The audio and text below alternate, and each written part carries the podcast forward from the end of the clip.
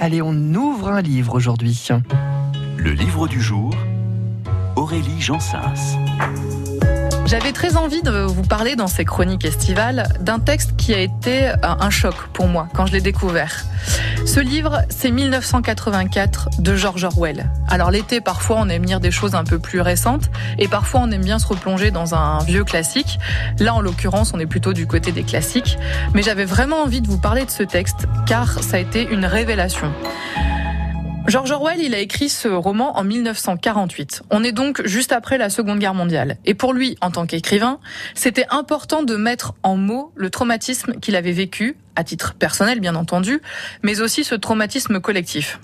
Il voulait surtout mettre en garde, il voulait inciter les gens à rester vigilants et faire en sorte que tout ce qui s'était passé ne se reproduise plus.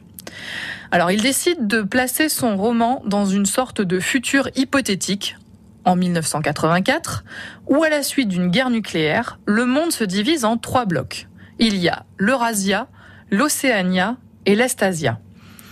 Le personnage principal du roman s'appelle Winston Smith. Il vit à Londres, dans le bloc de l'Océania. Ce bloc est dirigé par un dictateur qui a décidé de réécrire l'histoire, de réécrire le passé, afin de le faire correspondre à sa vision des choses. Il a aussi instauré une sorte de forme de manipulation de masse. Les gens doivent se conformer à une langue qui s'appelle le novlangue, où des mots ont été supprimés pour que ce qu'ils désignaient disparaisse aussi.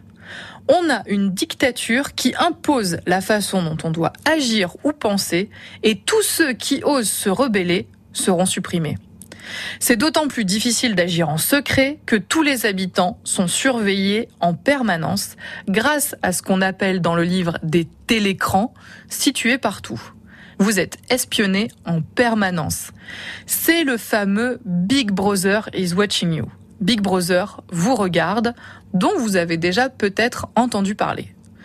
Dans ce contexte particulier, Winston va tomber amoureux d'une femme, Julia, qui va l'entraîner sur des chemins interdits.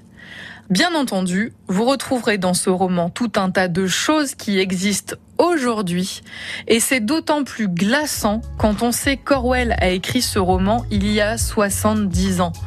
Il nous encourage à rester vigilants, à ne laisser personne penser pour nous, ce qui en fait, à mon sens, un roman essentiel. Vous le trouverez publié chez Gallimard.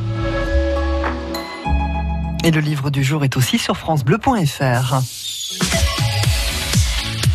France Bleu Limousin. France Bleu.